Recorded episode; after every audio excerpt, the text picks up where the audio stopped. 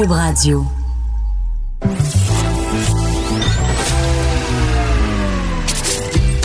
Caroline Saint-Hilaire. Caroline Saint-Hilaire. Un été pas comme les autres. Cube Radio. Cube Radio. Bonjour, Caroline Saint-Hilaire au micro en ce beau mercredi 29 juillet. J'espère que vous allez bien. Euh, ben écoute, on, a toujours une, actualité très très riche, mais euh, il y a deux, deux articles euh, qui, m'ont fait réagir aujourd'hui, dont je veux vous faire part.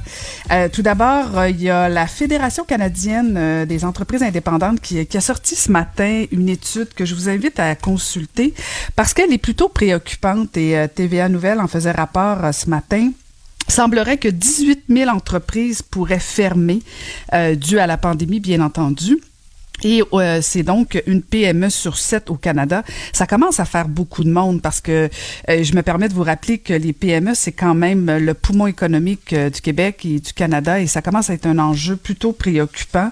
Et ben, pendant ce temps-là, ben, Justin Trudeau est occupé, et bien sûr, à gérer la crise d'éthique à Ottawa. Demain, il va comparaître à la com au, comité des finances. Donc, au lieu de s'occuper des entreprises canadiennes, M. Trudeau doit défendre son intégrité, c'est un peu pathétique. Et d'un autre côté, dans un autre ordre d'idée complètement, euh, ben il y a, y, a, y a cet individu que je ne nommerai pas là, mais un des deux individus qui euh, qui ont agressé, je le répète, la journaliste Karianne Bourassa. Euh, ben il s'est dit, écoutez bien ça, au bord des larmes parce que il savait pas, il savait pas ce monsieur-là qu'il avait agressé Madame Bourassa. Il voulait bien faire et écoute, il y a plusieurs personnes qui ont dit que c'était tout à son honneur de s'excuser. Moi, je suis désolée là. Une agression, c'est une agression. Euh, je, je, je, je, suis pas certaine que ces petites excuses me, me réconfortent et loin de ça. Et euh, j'ai hâte d'entendre le commentaire là-dessus de Varda Étienne. Le, le, commentaire de Varda Étienne, une vision pas comme les autres. Oui, cette Varda Étienne, qui est une femme d'affaires, une auteure, une chroniqueuse aussi. Comment va Varda ce matin? Ah, parle-moi pas là-dessus ce matin, Caroline. Là. Parle-moi pas là-dessus. Je viens de ben, Je t'ai juste demandé comment ça allait. Ben oui, mais ça va bien, mais je viens de terminer ma séance de méditation, question de rester zen et répéter euh, constamment le mot namasté sais, pour ma santé mentale, pour mon bien-être personnel. Et là, tu me parles ah. Ah, de ces deux crétins là qui ont, euh, qui ont. Mais oui, comme tu l'as dit, si bien, c'est c'est une, une, agression. Et moi non plus, je n'y crois pas. Écoute, c'est c'est des excuses. C'est tellement facile de s'excuser, tu sais, dire. Ah, puis en plus avec des larmes de crocodile. Et là, et là, je je serais, je ne serais pas étonnée si euh, j'apprenais que ce gars-là euh, sur son euh, sur son euh, sur son compte Facebook ou peu importe sur ses réseaux sociaux nous fait part de son envie et de sa de sa bonne volonté d'aller en thérapie c'est pour se retrouver, pour se comprendre. Parce qu'on s'entend que c'est la nouvelle mode, c'est la nouvelle fausse excuse.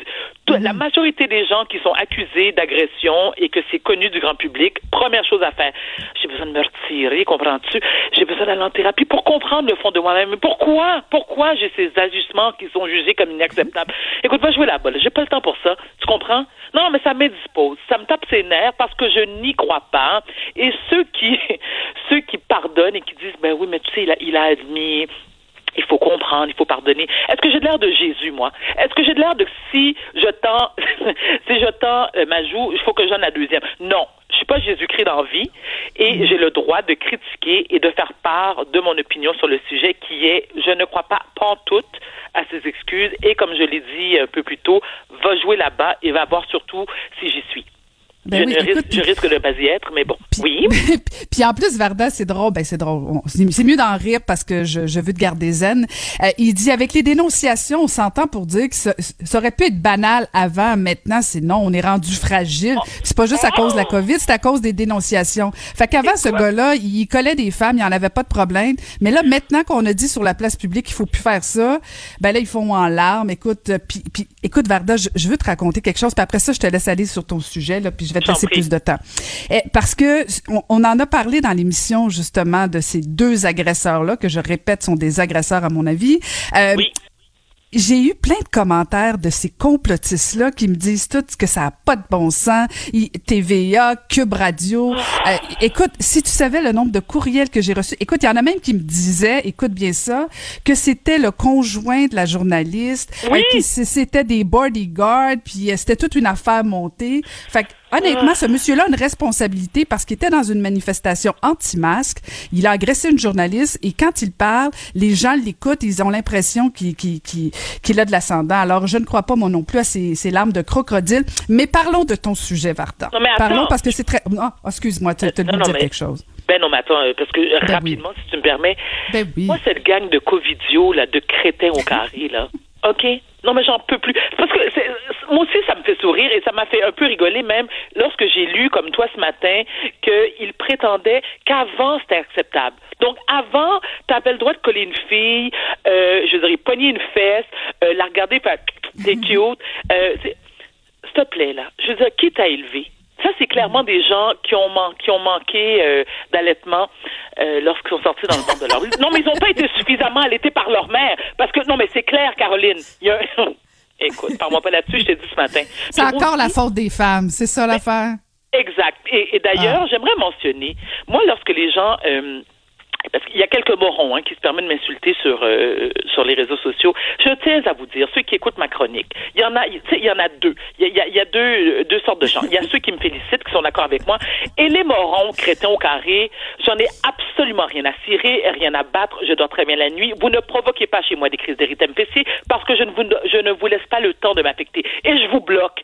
Vous me tapez nerfs, je vous bloque. Bon, là, euh, c'est clair. C'est bon, ça, c'est bon. bien. Tu vois, tu vois, on va revenir. Revenons sur ton namasté, cher Varda, parce que Oui. euh, il y a quand même un sujet euh, délicat et euh, bon, on a vu cette euh, cette femme euh, tuée par son fils, euh, Oui. mais au-delà du de cette situation-là, euh, ce qui est frappant, c'est le manque de ressources en santé mentale, le manque de ressources euh, pour les enfants ou même les adultes en, en situation problématique.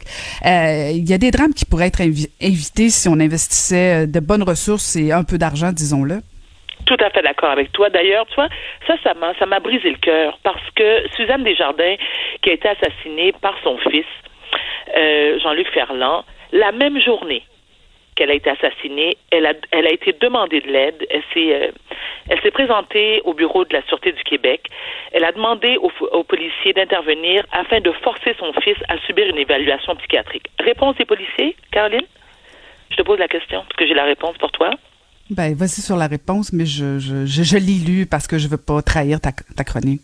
Ah, t'es Vas-y. fine. Alors, réponse oui. des policiers, ils ne pouvaient pas l'aider dans l'immédiat. Hein? Donc, ils ne pouvaient pas l'aider dans l'immédiat. Qu'est-ce que ça veut dire? Donc, on lui laisse le temps de manger une coupe de taloche, OK, quelques coups de couteau, se faire étrangler, et là, les policiers vont se présenter chez elle et dire, ben, voyons qu'est-ce qui se passe ici, on comprend pas. Au cours des dix dernières, dernières années, Caro, il y a 263 personnes qui ont commis l'irréparable dans le cadre d'un homicide familial qui souvent sont liés à des troubles mentaux. Alors, comme tu l'as dit tout à l'heure, ce drame aurait pu être évité si les policiers ou des intervenants euh, auraient pris la peine de se déplacer et surtout d'agir, de, de demander à, cet homme-là qui a malheureusement assassiné sa mère, de le forcer d'appeler une ambulance, de le menotter s'il faut, lui foutre une camisole de force et l'amener rapidement à une urgence psychiatrique. C'est, euh, la majorité des crimes parricides sont commis par des hommes. 90% de ces crimes-là. La majorité aussi sont reconnus non criminellement responsables. Les autres sont reconnus coupables, mais diagnostiqués avec un trouble mental. Quelles sont les solutions suggérées, eh que moi je me permets de suggérer? Alors, je pense que si les intervenants en santé mentale effectuaient plus souvent des visites à domicile, accompagnés soit de policiers, soit de gardiens de sécurité, peut-être que ça aurait, tu sais, ça ferait en sorte que ça éviterait des drames. Parce que lorsqu'on parle de 263 personnes au cours des dix dernières années, c'est 263 personnes, pardon, de trop, qui auraient pu euh, être encore vivantes aujourd'hui. Et il y a aussi, selon moi, un manque flagrant de formation auprès des policiers.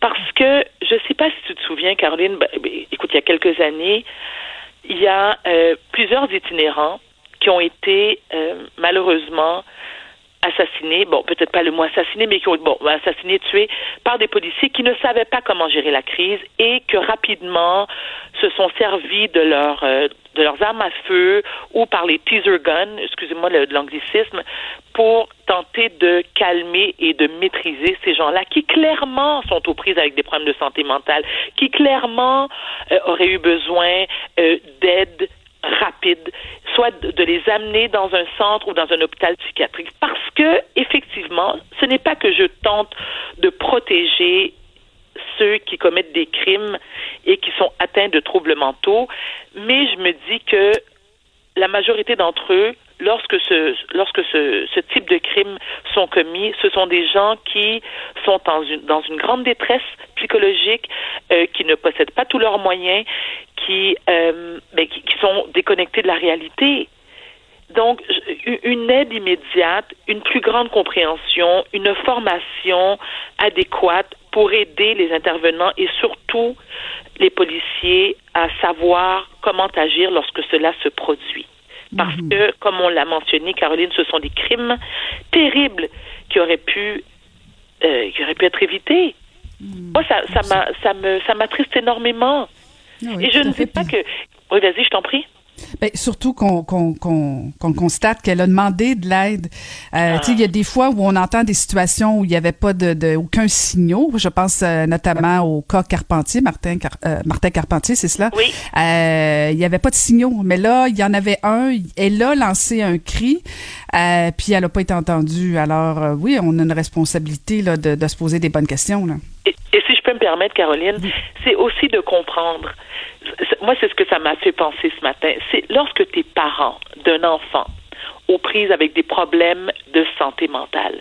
Tu sais à quel point ça doit être déchirant pour un parent de dire à cet enfant-là ou de contacter un, interven- un intervenant en santé mentale ou même les policiers pour dire je dois, je n'en peux plus, j'ai besoin d'aide, je le fais malgré le fait que j'adore et que j'aime profondément cet enfant-là, mais je ne peux plus m'en occuper. Je n'ai pas, je n'ai pas, euh, comment dire, les moyens pour lui venir en aide. J'ai besoin d'aide. J'ai besoin d'aide. Ça doit briser le cœur de ces mères et de ces pères-là. Mais à un moment donné, lorsque cet enfant-là, peu importe son âge, qu'il soit mineur ou d'âge adulte, afin de le protéger et de se protéger nous-mêmes, on n'a pas le choix de faire affaire avec la police. Et la police doit intervenir immédiatement immédiatement. Parce que, comme je l'ai dit tout à l'heure, cette, mère, lorsqu'elle a été euh, demandée de l'aide aux policiers, ces gens-là, ces policiers auraient dû réagir à la seconde, à la seconde, afin d'éviter des drames euh, du genre. C'est vraiment très triste. Oui, Très, c'est très triste. triste. Euh, Merci d'en parler. Puis d'ailleurs, euh, je prends la peine, euh, je ne sais pas si tu l'as entendu, mais ce matin, il y avait le psychiatre Gilles Chamberlain qui était avec mon collègue Pierre Nantel. Euh, une entrevue fort intéressante, Varda, que, que j'invite les gens à écouter et toi-même. euh, Oui, je justement. Euh, ouais, c'est très intéressant sur, sur ce, ce qui s'est passé. Et je espérons que le cri du cœur soit entendu un peu partout. Tu comprends que je méditais lors de... Ben, je sais, mais c'est pour ça que je fais le rappel. Bon, maintenant, écoute, je je- on a commencé, puis euh, tu me fais pogner les nerfs. Ben là, je te Avec ramène. des grésions au carré. Tout- Merci, chère tout va Caroline. Je vais aller prendre un thé vert et prendre une marche en écoutant de la harpe et de la flûte traversière pour me calmer. Ah, ça m'agresse encore plus, moi, ça. la flûte traversière, la flûte traversière dans les oreilles, écoute. Ah non, je ne peux pas. Je ne peux pas, je ne peux pas. J'aime mieux, j'aime mieux une bonne chronique avec Varda Étienne. Merci, Varda. À demain, namasté. À demain, namasté. Caroline Saint-Hilaire. Pas d'enveloppe brune, pas de lobbying. Juste la vraie bonne radio, dans les règles de l'art. Cube Radio. J'en parlais en ouverture d'émission. On parle de fermeture d'entreprise. Ça va pas bien au plan économique. Et pendant ce temps-là, ben, notre premier ministre canadien est occupé à gérer son scandale avec Oui Charity. On en parle de quoi depuis presque un mois. Et euh, il, euh, à la veille de sa comparution demain, j'ai voulu avoir un peu les commentaires euh, du député conservateur de Richmond-Tabasca, Alain Reyes. Bonjour. Allô? Eh, écoute, avant de commencer, par, souci de transparence, Alain, je, vais faire un effort pour vous, voyez, pour quand même marquer une distance, mais, mais on a siégé ensemble quand on était les deux maires, on, a travaillé ensemble, on fera pas semblant qu'on s'est jamais connus. On a été, à un moment donné, ensemble collègues, alors euh, je, vais me permettre de vous appeler Alain, mais je vais garder le vous pour remontrer mon professionnalisme. on va essayer les deux de pas. On va, on va travailler fort dans les coins, Alain. mais, mais blague à part, c'est quand même, euh, c'est quand même important ce qui se passe à Ottawa, Alain. Euh, je, je, faisais allusion justement aux enjeux économiques où des entreprises euh, sont au bord, soit de la faillite, vont fermer autant au Québec qu'au Canada. Et pendant ce temps-là, Justin Trudeau se démène dans l'eau bénite, comme on dit, pour défendre son intégrité. Chez les conservateurs, ça vous inspire quoi tout ça? Euh, honnêtement, c'est premièrement, moi je dirais c'est insultant ce que l'on vit présentement au fédéral. On a un premier ministre qui fait la leçon à tout le monde. Ça, ça fait, je pense, c'est connu. Justin Trudeau aime ça être vertueux lorsqu'il parle.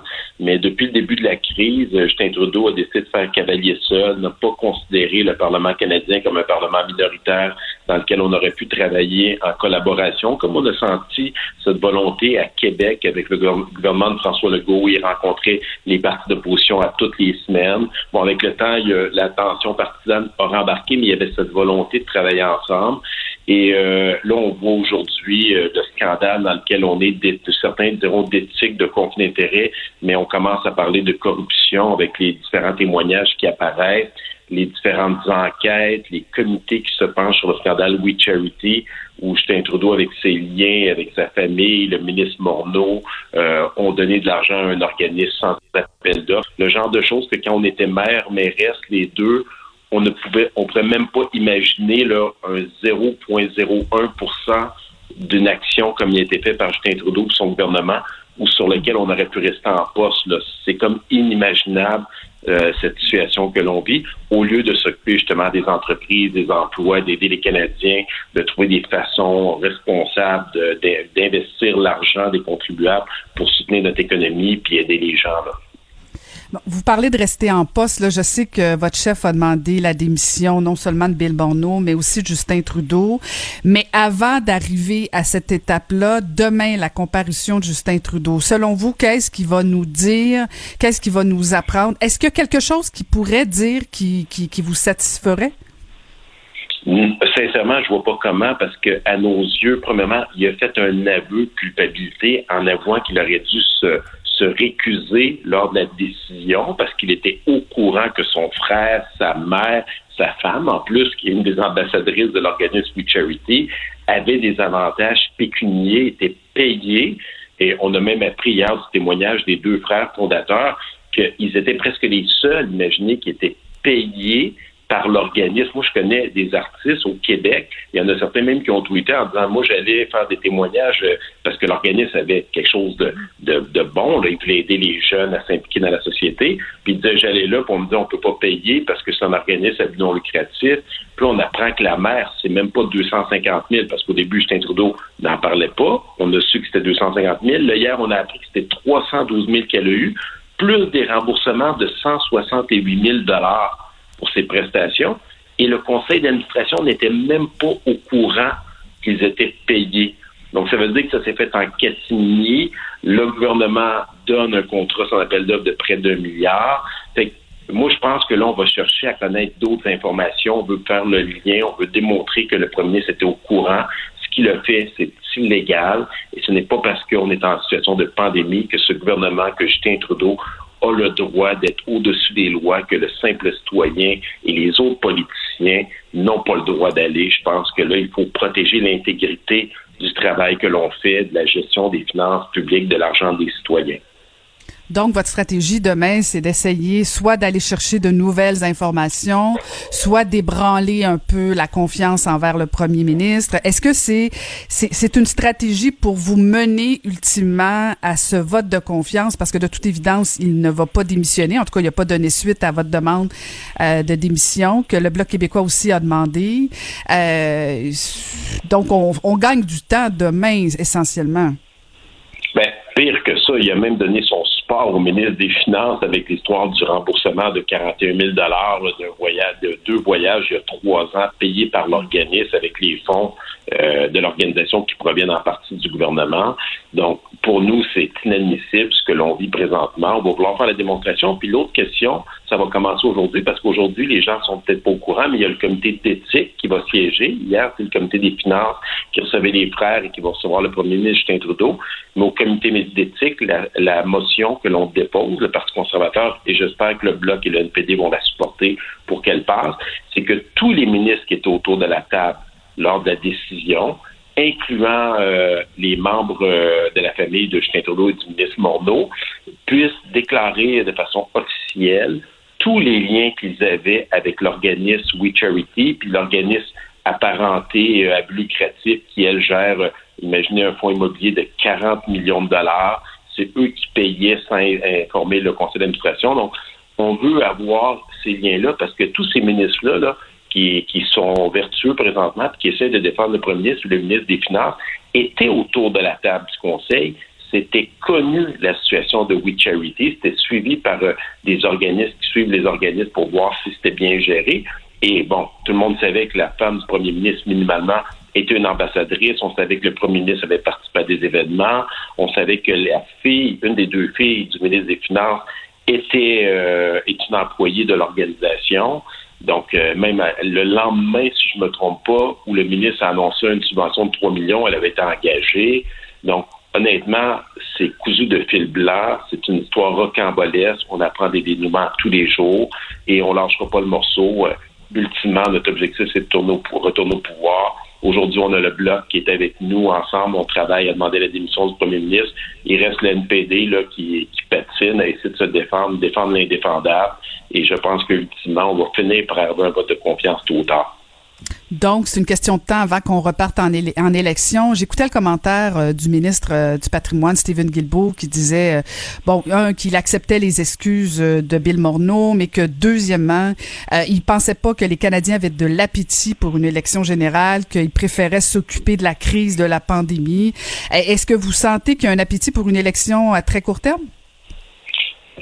Une chose est sûre, Stephen Guilbeault, là, ce qu'il devrait savoir, c'est que ce que les Canadiens et les Québécois veulent, c'est d'un premier ministre, d'un gouvernement qui est responsable, intègre, éthique, puis qui travaille, qui travaille pour les gens avec rigueur, parce qu'on gère l'argent des contribuables. C'est ça l'objectif d'un gouvernement, c'est d'investir, de dépenser l'argent que les Canadiens, les Québécois nous ont donné. Puis sincèrement, là, quand je l'écoute, lui, Mélanie Joly, là, je suis gêné de voir des députés ministres du Québec qui ferment les yeux, qui étaient autour de la table, puis qui là se contentent d'excuses. Et là, Stephen Guilbeault, là, particulièrement lui, là, qui est un vertueux là, de l'environnement, de la défense, de la gauche, quand je l'entends dire ça, je me dis comment il fait pour dormir le soir en défendant, à la limite qu'il se taise, puis euh, qui essaie de laisser passer la vague, qui essaie de ne pas s'en mêler, mais sincèrement, je ne sais pas comment il peut concevoir d'accepter que le ministre des Finances oui, moi je pense qu'il n'y a, personne qui veut qu'on aille en élection demain matin. Mais ultimement, est-ce que les gens veulent un gouvernement corrompu, comme on a présentement d'un premier ministre qui se voit au-dessus des lois? Qu'est-ce qui nous qu'est-ce qui pourrait nous faire croire que c'est pas c'est différent dans toutes les autres décisions qui ont été prises par, je disais un article, je ne sais plus si c'est Denise Bombardier euh, qui disait, mais là, tout est à questionner. Ou Emmanuel la traverse, euh, euh, je me disais, tout est à questionner présentement. Toutes les autres décisions, qu'est-ce qui nous confirme que ce gouvernement-là, qui n'est pas capable de voir des lumières rouges aussi évidentes que celle-là dans ce dossier de We Charity, euh, ou l'organisme uni en français, on, pas, on fait différent dans les autres décisions. C'est des milliards que l'on gère des contribuables présentement au gouvernement canadien. Donc, sincèrement, ultimement, une fois qu'on aura notre chef, une fois que les, tous les partis d'opposition puis que l'NPD va commencer à avoir la raison, moi, je pense que la pression va être sur le gouvernement et Justin Trudeau va être pris euh, dans un coin euh, au bout de la ligne. Ben, on va suivre ça attentivement. Donc, euh, votre chef sera désigné le 21 août prochain. On va suivre ça attentivement à l'RAS. Ça fait plaisir. Bonne journée à tout le monde. Puis, bonne, bon été. Profitez du soleil, tout le monde, un peu. Merci beaucoup. Ça sent la campagne électorale déjà. C'était le député conservateur de Richemont-Tabasca, Alain Rayez. Merci, Alain.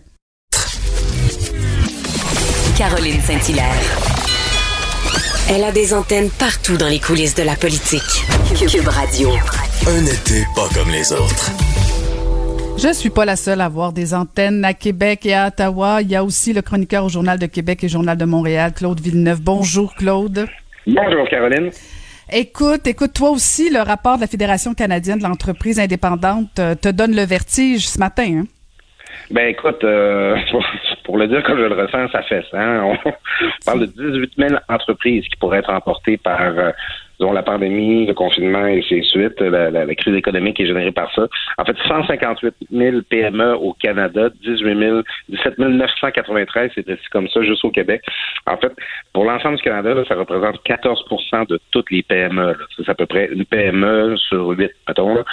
Euh, c'est c'est vraiment gros parce que, bon, d'abord, c'est la, Fédération canadienne d'entreprises indépendantes qui publie une, évaluation, une évaluation qu'ils font du contexte selon leur consultation auprès de leurs membres. Euh, et bon, c'est sûr, la FCEI, c'est un lobby. Euh, eux, ils militent pour que le gouvernement fasse des politiques pour soutenir les entreprises. C'est sûr qu'ils vont, ils ont un certain avantage à porter le trait. Mais il n'empêche que tu t'imagines tous les jobs, tous les hommes et les femmes, tous les, employés, les entrepreneurs qui sont derrière ça. Puis oui, ça donne vraiment le vertige de s'imaginer que tous ces, tous ces lieux de travail-là, toutes ces, ces entreprises-là pourraient disparaître.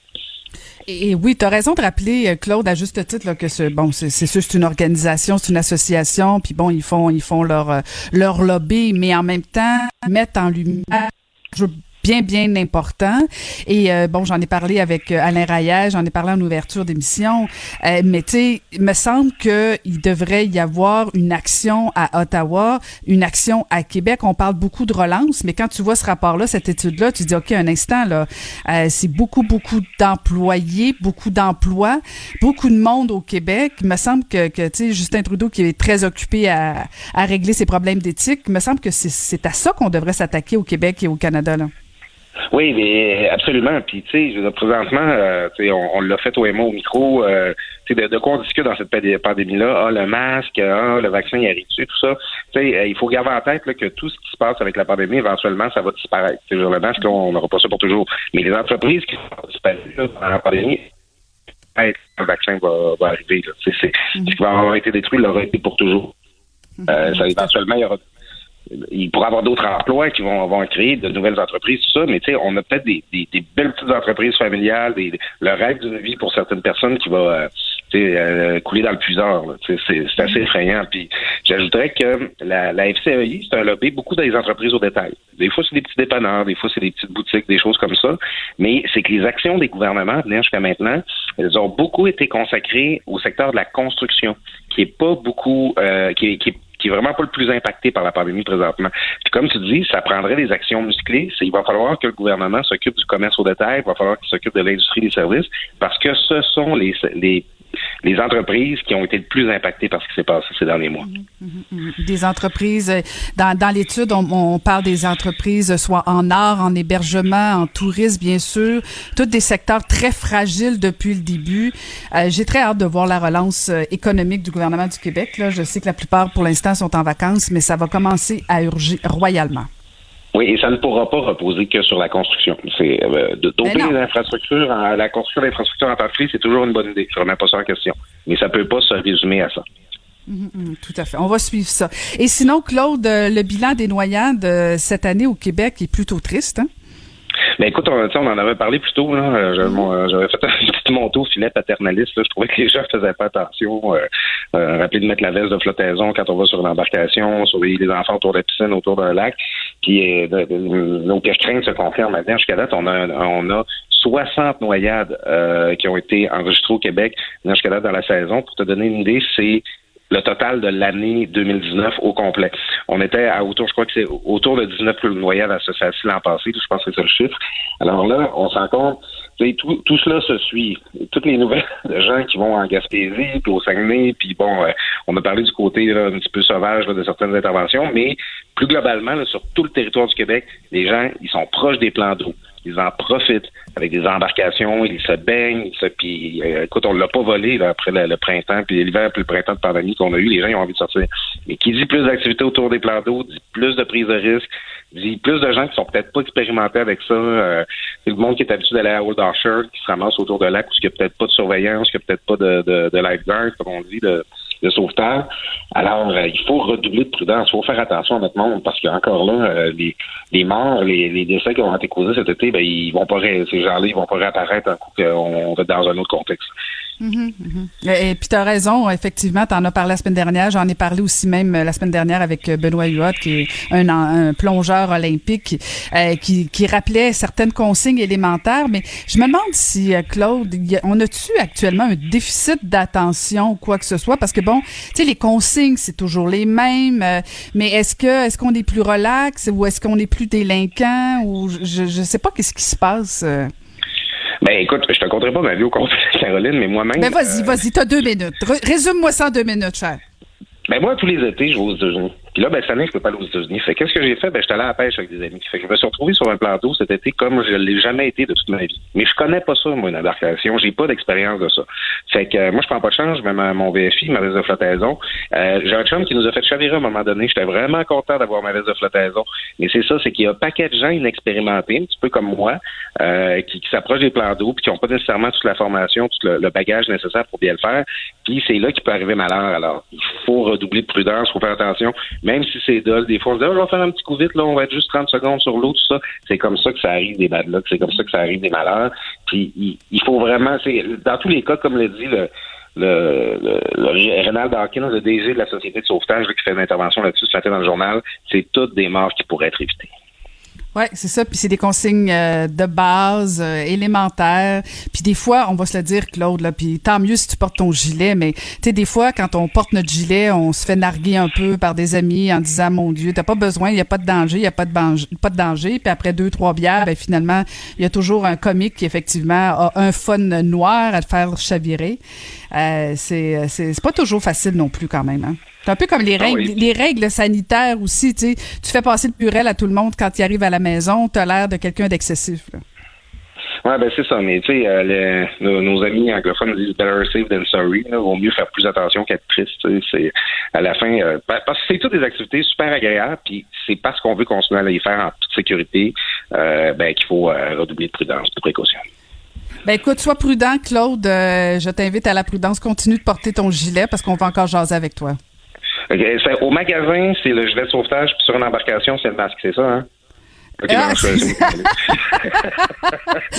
Écoute, ça se peut que tu fasses la une du Journal de Montréal bientôt. J'écoute, ça se peut, puis ça sera peut-être pas pour des bonnes raisons. Moi, je, moi sais-tu quoi, Claude? Porte donc les deux tout le temps. C'est ça, c'est ça. Prends pas de chance, porte les deux tout le temps. Comme ça, t'as l'air super prête à toute éventualité. Merci beaucoup, Claude. Parfait, salut Caroline. Merci beaucoup. C'était Claude Villeneuve, le plus que prudent Claude Villeneuve, chroniqueur au Journal de Québec et Journal de Montréal. Ancienne mairesse de Longueuil, l'actualité. LGSF. Vous écoutez Caroline Saint-Hilaire, Cube Radio. Je ne cesse d'imaginer Claude Villeneuve avec son gilet de sauvetage et son masque euh, allant faire son épicerie. Je pense que je, pense que ça voudrait une photo, Claude. J'attends ça incessamment sous peu. Mais euh, toujours dans un ton quand même euh, léger. on, se demande toujours quelle sera la chanson de l'été et qui de mieux pour nous en parler que la chroniqueuse à Cube Musique? Bonjour Mélissa Pelletier. Bonjour Caroline. Alors, euh, on va tout savoir aujourd'hui, Mélissa, euh, parce que on, cherche toujours à savoir quelle est la chanson qui nous fait danser et qui nous rappelle euh, l'été. Moi, j'en ai plein de souvenirs. alors, tu vas, tu vas nous dire c'est quoi la chanson 2020. Ben, en fait, on va essayer de la deviner ensemble. On va, ah, bien sûr, on n'essaiera pas de se faire de vin. On verra bien qu'est-ce qui va marquer cet été. Mais chaque année, moi, ça me fascine de voir à quel point il y a une chanson qui semble représenter parfaitement l'été. on se rappellera de Rhythm is a Dancer de Snap euh, en 1992. Alors, ah, ben écoute, on a tous dansé là-dessus. oui. Impossible d'oublier cette chanson-là, qui a été une des chansons de l'été. Euh, il y a aussi I Got a Feeling de Black Eyed Peas qui a beaucoup, mm-hmm. beaucoup joué dans le coin de 2009. Mm-hmm. Cette chanson-là était assez... Euh, ça rentre dans la tête. ah, c'est sûr, ça, ça.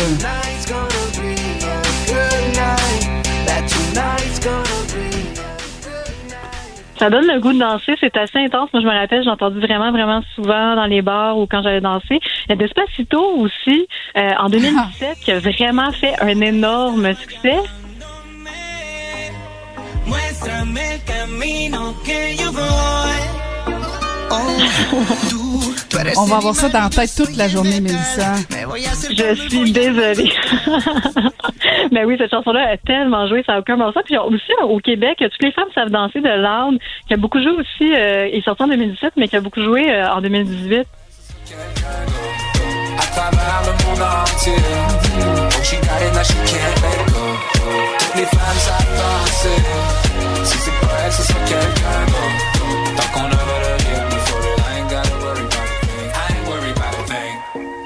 thing. Ce qui relie toutes ces chansons-là, on l'entend déjà, c'est l'aspect très sympathique, joyeux.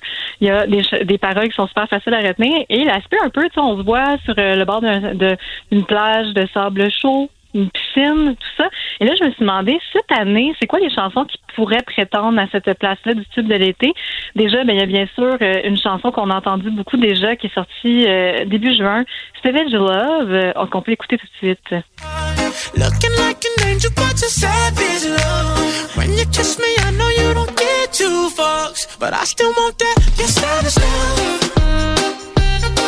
You're savage love. You're savage love. ça a Pas tout sûr, euh, pas sûr, pas sûr, Pas, pas sûr, sûr. pas sûr, Pas mais sûr. J'ai hâte de voir tes autres extraits. lancé- quand ça a été lancé, cette chanson-là, en fait, c'est euh, Josh 695, qui est un adolescent néo-zélandais qui a sorti un petit extrait de, de en fait, le rythme de cette chanson-là qui s'appelle Laxed Siren Beat sur TikTok. Ça a fait un succès viral.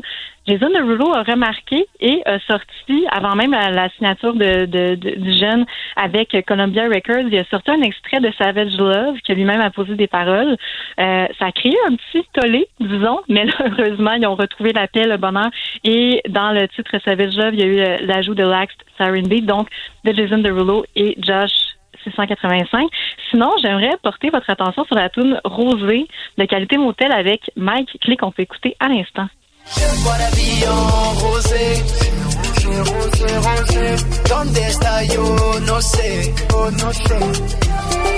Je vois la vie en rosé. Mon verre plein à moitié. Donde está yo? No sé. Ah, ah, ah, je pense que cette chanson-là commence à avoir des qualités requises que tu, que tu faisais, que tu énumérais au début. Absolument, je me demandais si tu allais être conquise par cette chanson-là. En fait, Ah, c'est ça euh, commence, ça commence, ça commence. Oui, c'est ça, hein, il y a quand même un petit début. Euh, en fait, Qualité Motel, on se rappellera, en 2018, avait lancé C'est pas la qualité qui compte, qui avait plusieurs collaborations, par exemple, avec Karim Ouellet, Corias, Les Louanges, plein de chansons super dansantes. Et là, ça suit, en fait, un EP qui vient tout juste de sortir qui s'appelle C'est la quantité qui compte. Et ironiquement, c'est un EP, donc on n'a pas beaucoup de chansons. Et celle qui m'a le plus accroché, puis je pense qu'il accroche beaucoup de gens, c'est Rosé avec Mike Clay de Clay and Friends. C'est super sympathique, c'est super le fun. Donc oui, je pense que cette chanson-là a vraiment la chance peut-être de prétendre au titre. Sinon, euh, je poursuivrai avec Smile de Katy Perry qu'on peut écouter euh, dès l'instant.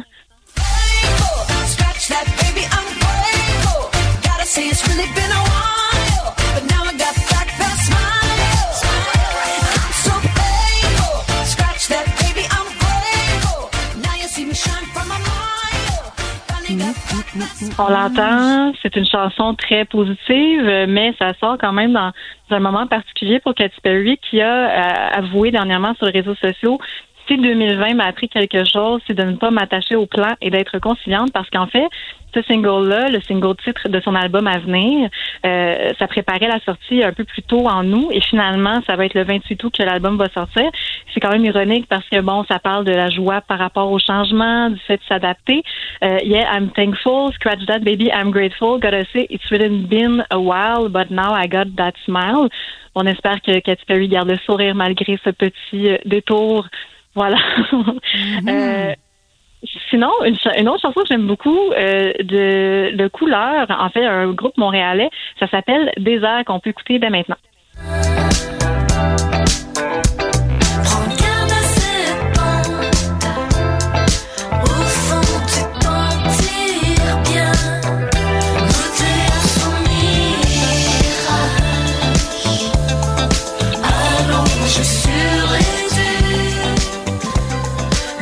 Ça, j'aime ça.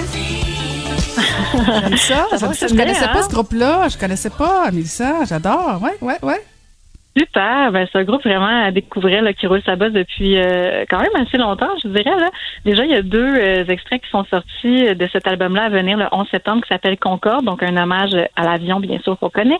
Euh, les extraits Concorde et Silencio et euh, Désert vient suivre tout ça. On aime beaucoup le petit beat disco, le petit côté euh, très chic, désinvolte, euh, qu'on on voit bien mettre dans un petit 5 à 7 euh, le fun. Euh, donc oui, j'aime beaucoup moi aussi cette euh, chanson-là. Et sinon, je poursuivrai avec Rain on Me de Lady Gaga et Ariana Grande qu'on peut écouter dès maintenant.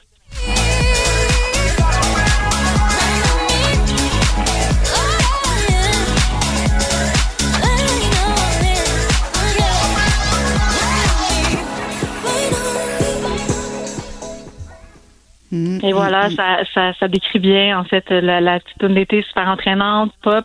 Lady Gaga est la, est la reine de ce genre de rythme-là. Déjà, dès qu'elle l'a lancé, euh, c'était début juin, euh, ça s'est retrouvé à la première place du Billboard Hot 100 aux États-Unis. Euh, une cinquième fois pour Lady Gaga, à noter quand même, là, pour c'est quand même assez impressionnant. Donc, quatre de ses singles qui sont retrouvés rapidement à la première place comme ça.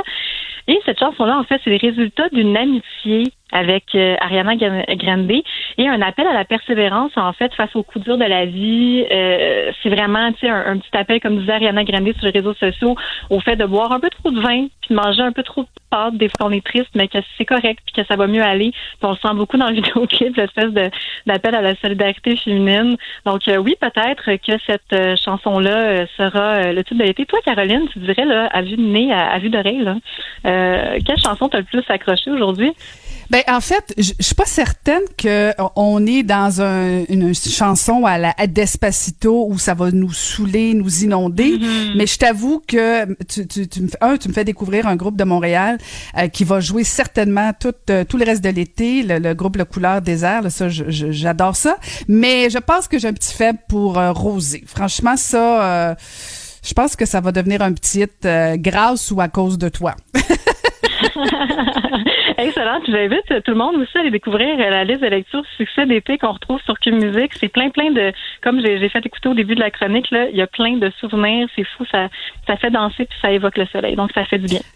Tout à fait. J'invite les gens. On peut te lire d'ailleurs. Tu as, souvent des papiers très intéressants euh, sur Cube Musique. Merci beaucoup, Mélissa. Et euh, ben, on part ça avec euh, Rosé. On va l'avoir dans la tête. Merci beaucoup, Mélissa Pelletier. Merci beaucoup. Bye bye. J'ai jamais sur le net, je ne suis pas assise. Yeah, Donne-moi du vino et je t'écris un livre. Je le paye, je le dis et je le fais pour le vivre. Ils le font pour le follow, ils le font pour le suivre. Y'avait le reste. Caroline, Caroline Saint-Hilaire. Le divertissement radio de vos vacances. Cube Radio. Le, le commentaire de Mathieu Boccoté, dépensé pas comme les autres.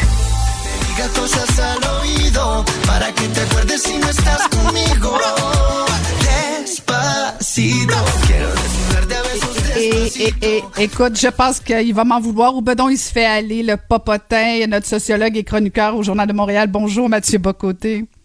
Je t'en veux, en fait, je t'en veux. Ah, c'est vrai, c'est vrai. Ben, je suis contente. Mission accomplie. C'était ça mon défi de l'été. Te garder. Euh, il, il, est- il a réussi, il suffisait de faire jouer cette ch- chanson exécrable, cette, cette hymne à, à la grandeur de notre temps, on le dire ainsi. Aïe, Mais, aïe, aïe. En fait, on parlait tout à l'heure, Mathieu, avant d'en- d'enchaîner sur ton sujet du jour, là. Euh, T'as une chanson d'été, toi, qui te rappelle un bel été? T'as-tu euh, un coup de cœur à un Oui, moment mais- donné mais- qui, qui te mais fait trousser un peu? Je vais avoir l'air d'une tronche, mais euh, c'est quand, quand on descendait de- aux États-Unis, ma famille, mon père, ma mère, moi et ma soeur, et mon père mettait dans la dans la cassette de la voiture euh, de, une cassette de Brassens, il y en avait quelques-unes, et c'était euh, Brave Margot. Donc euh, c'est une chanson que là, je l'écoute l'été toujours avec bonheur. Donc ça fait partie de quelques chansons de Brassens, mais Brave Margot, quand Margot dégrafait son corsage pour donner la gougoute à son chat, tous les gars, tous les gars du village. S'en alla le dire à tout le monde et le lendemain. Quand Margot dégrafait son corsage pour donner la gougoute à son chat, tous les gars, tous les gars du village. Ah, c'est pas mal, pas mal, pas mal. J'avoue que, que Ah ça, oui. peut, ça, ça peut ça peut clencher euh, Despacito. Ah, ben j'espère, j'espère bien. Vive, vive Georges Brassens. Aujourd'hui, on Eh, au- blagues à part. Ben oui, ben oui. Ma- Mathieu, merci d'avoir de t'être prêté au jeu. Je sais que je te sors de ta zone de confort, mais euh, quand même. Ah! Mais quand- on aime ça surprendre un peu nos auditeurs de savoir que Mathieu, à un moment donné, a pu peut-être se faire aller sur Despacito. C'est très, très drôle. Euh, Mathieu, euh, blague à part, euh, revenons sur euh, les deux manifestations anti-masques. tu as suivi ça, bien sûr, comme tout le monde. Comment t'expliques le scepticisme de, de, de ces personnes-là? Comment tu, comment tu trouves ça, tout ça, toi? Ben, alors, je, moi, je trouve c'est assez fascinant ce qui se passe en ce moment. Je veux éviter de tomber, appelons ça, dans la condamnation morale des ploucs et des pecnos. Euh, Ça, c'est la tentation de quelques-uns qui disent, bon, mais c'est la ligne de notre société qui se lève et qui... euh, bon, il y a quelque chose, il faut éviter le, le mépris là-dedans, mais il ne faut pas s'interdire la sévérité. Alors, allons-y euh, morceau par morceau, étape par étape. Il y a dans nos sociétés un grave déficit de crédibilité des autorités autrefois jugées légitimes. Donc ça, c'est les, gouvernements, les médias, les tribunaux. Et j'ajouterais pour de bonnes raisons, parce que souvent, euh, les gouvernements, euh, moi je suis pas dans la, transparence absolue, mais ils ne s'interdisent pas les manipulations et les, les dissimulations. Euh, les médias, trop souvent, euh, se livrent à un travail de déformation du réel euh, qui fait en sorte que le commun des mortels euh, ne lit aujourd'hui les journaux euh, qu'avec un œil sceptique. Je, peux le comprendre, on, fait tous ça un jour ou l'autre. Quand on regarde, je quand je regarde Radio-Canada, je me donne toujours, on va, chercher à voir ce qu'on cherche à nous dire à travers ce qui est dit. Quand je lis le New York Times, quand je lis la Pravda à Montréal, j'ai toujours, je me bon, mais qu'est-ce qu'on, qu'est-ce qu'on, comment on tord l'information? Donc il y a un, scepticisme légitime dans nos sociétés par rapport aux autorités autrefois jugées euh, presque pour qui la, confiance allait de soi. Une fois que c'est dit, euh, c'est on bascule aisément du scepticisme au conspirationnisme. Et je crois que c'est là où on est en ce moment, c'est-à-dire on en vient à se dire euh, puisque on juge trop souvent les médias déforment la réalité, eh bien en fait, ils mentent systématiquement et de manière obligatoire et inversement, ceux qui les dénoncent en prétendant dévoiler une conspiration mondiale qui manipulerait les masses, ceux-là disent la vérité. Puis encore une fois, euh, on peut comprendre quand on regarde les, les grandes instances de pouvoir aujourd'hui, les grandes entreprises, les organisations internationales, on a raison de croire que tout là-dedans n'est pas jardin de roses. Mais encore une fois, de la critique légitime, on passe vite la dénonciation du complot diabolique. Et là, quand on bascule dans une situation comme euh, celle qu'on vit en ce moment, eh bien, la tentation devant l'impréparation, la désorganisation des gouvernements, les discours contradictoires, eh bien, c'est d'y voir, en fait, non pas justement euh, une forme d'improvisation à grande échelle de gouvernements qui ont été pris au dépourvu, mais en fait, les signes d'une manipulation immense contre laquelle se révolter. Et là, la question du masque prend une importance capitale parce que là, ça donne un objet concret à la révolte. C'est pas seulement des discours, c'est pas seulement des mots. Là, le masque devient ce qu'il faut faire tomber. Alors qu'à mon avis, à l'avis de plusieurs, me semble-t-il, s'il y a un domaine on peut faire un peu plus confiance aux autorités. Euh, bon, quand ils décident de, spéculer sur des enjeux symboliques, euh, on peut se méfier. Quand ils se basculent dans les théories les plus loufoques qui viennent des sciences sociales, on peut se méfier. Quand on fait face à une pandémie, là, on est dans le concret des choses. Les, on est dans, dans, dans une autre. On n'est pas seulement dans les, les discours idéologiques qui s'accumulent et qui s'empilent. On est dans le cœur du réel, mais c'est comme si le scepticisme contaminait tout. Et aujourd'hui, alors qu'on devrait faire confiance, eh bien, il y a cette espèce de désaveu radical de toutes les institutions qui apparaît et surgit alors la tentation de la brutalité, pour ne pas dire de la violence. Et ça, c'est ce que je pourrais le double mouvement d'américanisation du Québec dont on a déjà parlé. Hein, au mois de juin, l'américanisation du Québec, eh bien, c'était euh, cette espèce d'obsession maladive sur la question raciale, comme si on était ici en Alabama ou comme si on était dans un État du sud des États-Unis. Et là, euh, mois de juillet, eh bien, cette américanisation, c'est le sous-trumpisme d'importation où on brandit le drapeau du Québec en disant liberté, en s'opposant au masque, en croyant que la grande conspiration de l'État profond euh, empêche le commun des mortels de vivre. Et à travers ça, on aurait envie de retrouver la raison et de se dire que s'il y a une critique légitime des institutions qui doit être faite, nous ne devons pas basculer dans le relativisme extrême et le nihilisme. Mais Mathieu, je fais appel un peu au, en fait, un peu beaucoup au sociologue que tu es. Euh, tu parles de conspiration, tu parles euh, de, scepticisme. Est-ce que, est-ce que c'est la faiblesse des arguments euh, des anti-masques qui, qui dans le fond les amène, les fait basculer, comme tu dis, vers le, le- toute la théorie du complot, tout ça? Est-ce que c'est la faiblesse de leurs arguments qui fait que on, on les croit même pas? Je veux dire, c'est, c'est comme, je veux dire, je- moi je, je, je dis depuis le début, je veux bien entendre leurs arguments, mais c'est tellement, c'est tellement loufoque que c'est difficile de, de, de, de pas rire d'eux autres. Ben, moi, je, suis prêt à écouter. Euh, en, en ce matière, j'écoute toujours les arguments de tous les camps, euh, même ceux qui me semblent les plus improbables, parce que je me dis bon, la, vérité est quelque chose de dispersé en ce monde. Je je connais pas le, le camp qui a le monopole du vrai, du juste et du bien. Donc, je regarde les anti-masques. Est-ce qu'il, c'est ça qui est paradoxal. Euh, est-ce qu'on a raison de s'inquiéter aujourd'hui?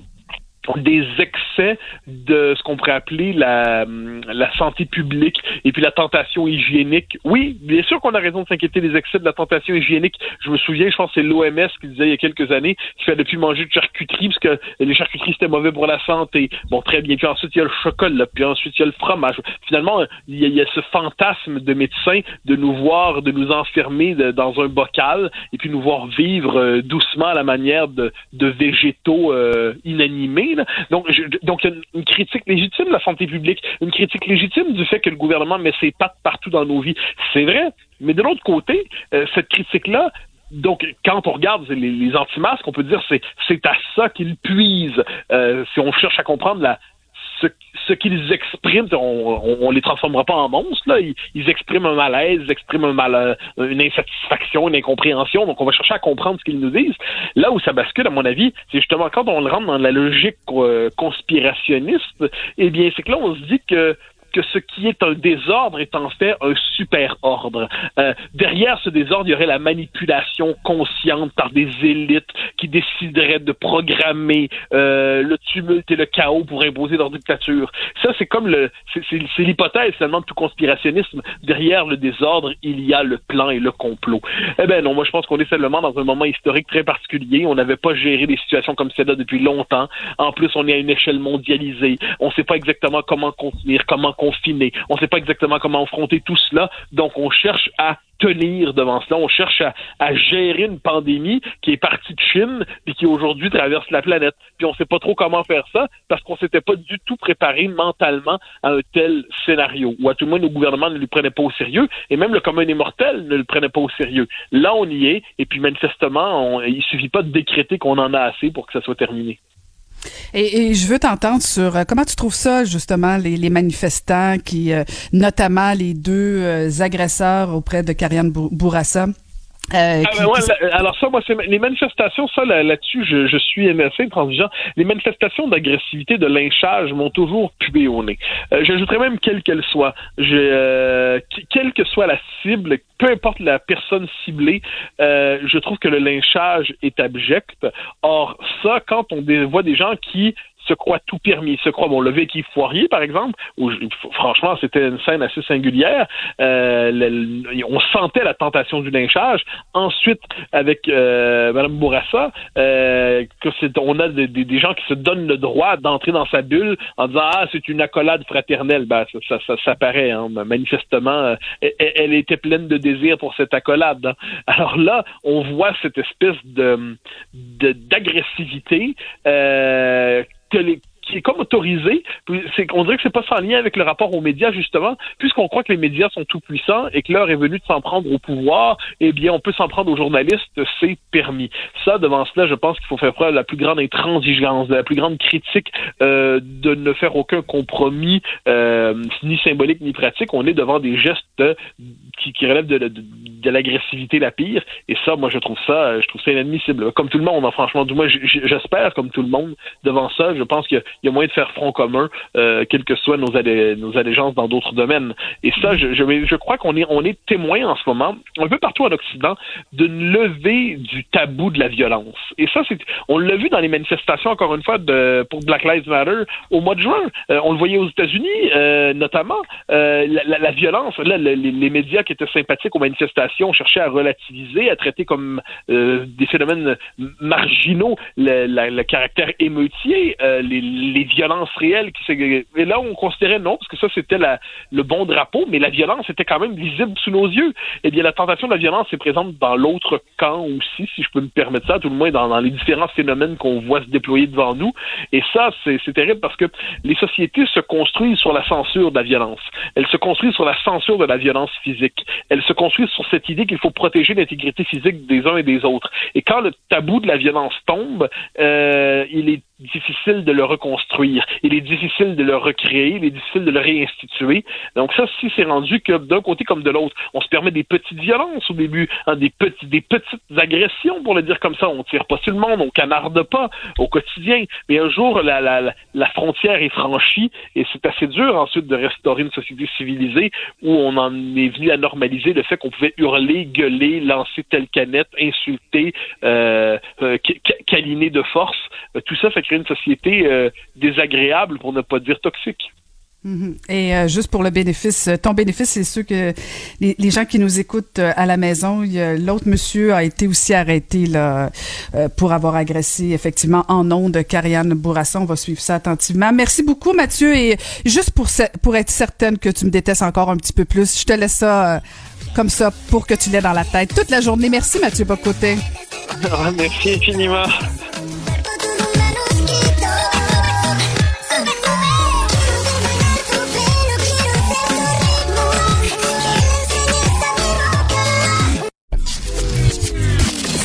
Caroline Saint-Hilaire. Pas d'enveloppe brune, pas de lobbying.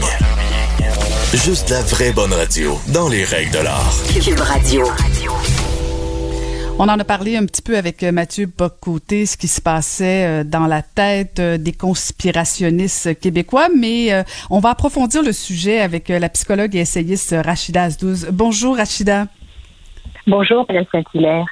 Merci de, de nous parler ce matin. En fait, on vous a donné un, petit, euh, peut-être un peu gros exercice euh, d'essayer de comprendre exactement ce qui se passe dans la tête des conspirationnistes parce que bon, on les entend beaucoup. Au début, euh, ils étaient plutôt marginaux, mais là, disons, un peu comme les pissenlits, ils se répandent un peu partout. Là.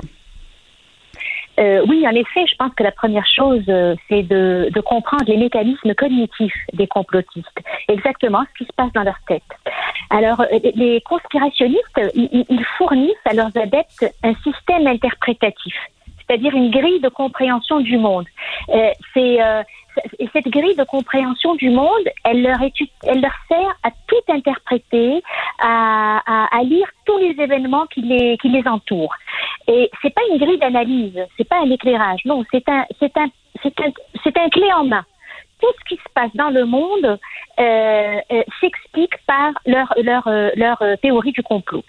Euh, et euh, ça finit par devenir un prisme, un prisme, c'est-à-dire que ça les empêche de douter, de changer de lunettes.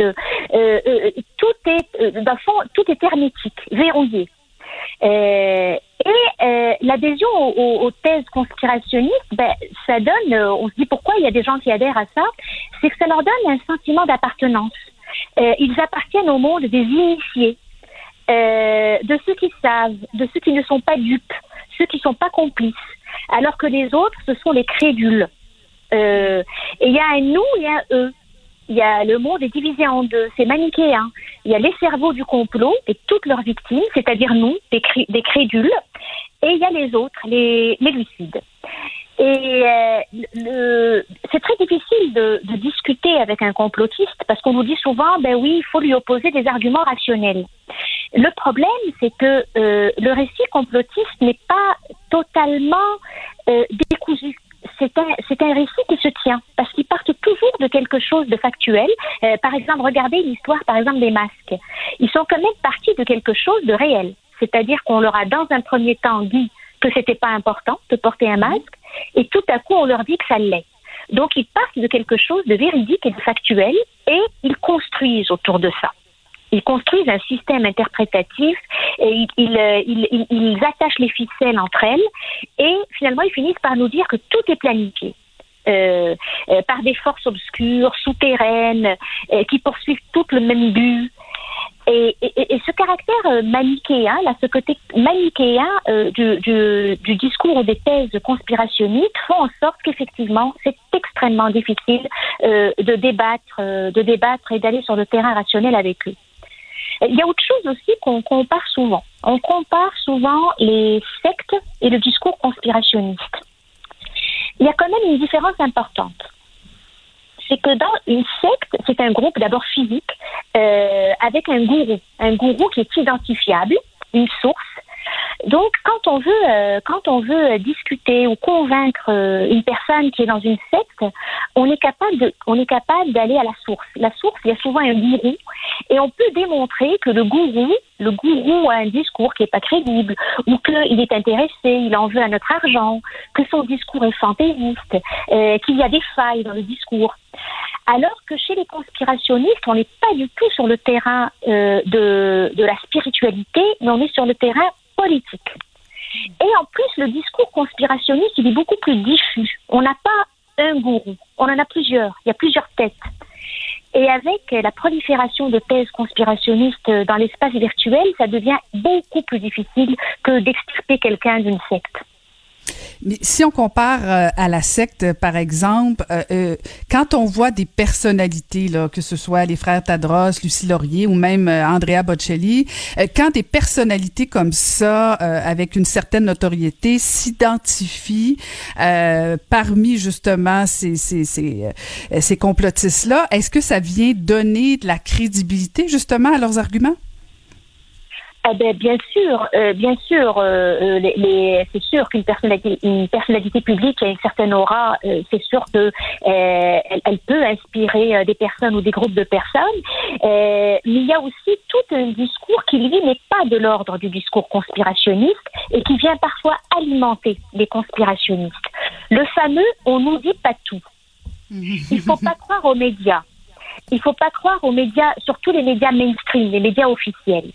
Euh, c'est vrai que c'est important. C'est important de, de, pratiquer l'autodéfense intellectuelle. euh, C'est important de ne pas tout croire. Et la solution, c'est de diversifier ses sources d'information. C'est ça la solution. Ce n'est pas de tout rejeter et d'adhérer aveuglément aux thèses conspirationnistes. C'est de dire parce qu'on nous dit pas toujours tout.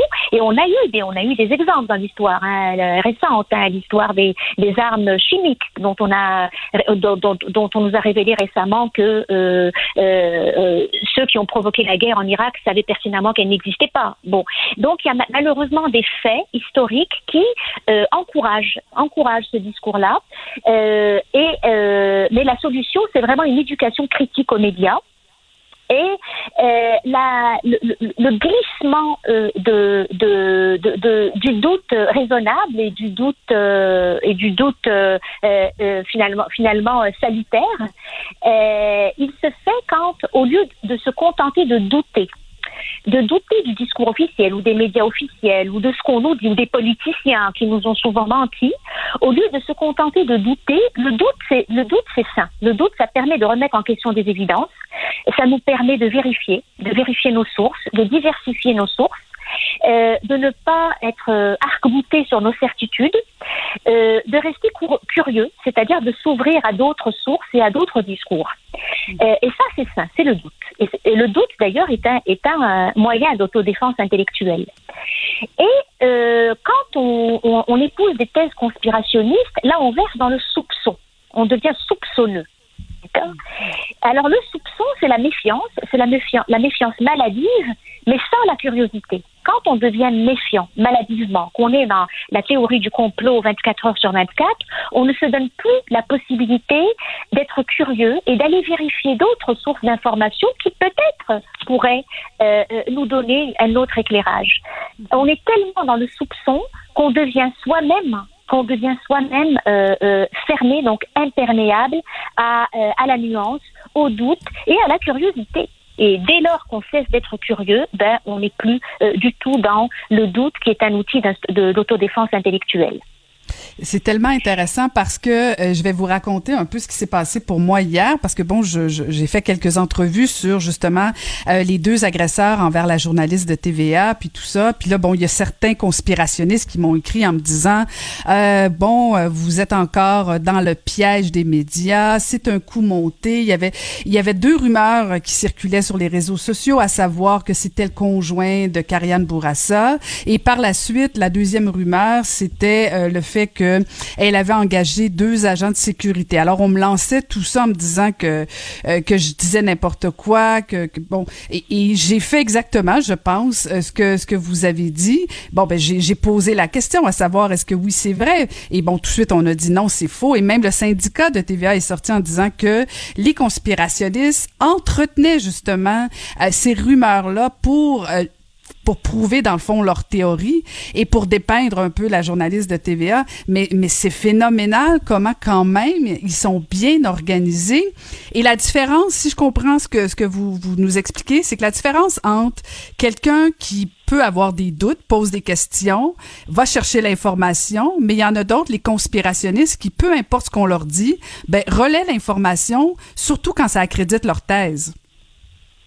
Oui, tout à fait, parce que de toute façon, tout, tout contribue. Quand je dis que c'est un système inter- int- euh, interprétatif, c'est-à-dire, et c'est du clé en main, c'est-à-dire que tous les éléments tous les éléments d'information. C'est bien de douter. hein. Je, je continue parce que je pense que c'est trop facile de dire les, con- les conspirationnistes, c'est des idiots, c'est des imbéciles. Non, et- et- et- on a toutes les raisons du monde de douter parce que effectivement, il y a beaucoup de choses qui ne sont pas dites. On a découvert a posteriori qu'il y a des choses euh, qui ont été euh, euh, qui ont été euh, euh, complètement euh, euh, autant par des politiciens que par l'industrie pharmaceutique et tout ça. On sait tous euh, euh, d'où, euh, dans le fond, le, le terreau, le terreau fertile à, euh, aux thèses conspirationnistes, on le connaît. Et, euh, et euh, il repose sur des faits. Le problème, c'est que, c'est que euh, les, les- les conspirationnistes, ils quittent le champ du doute pour entrer dans celui du soupçon euh, aveugle.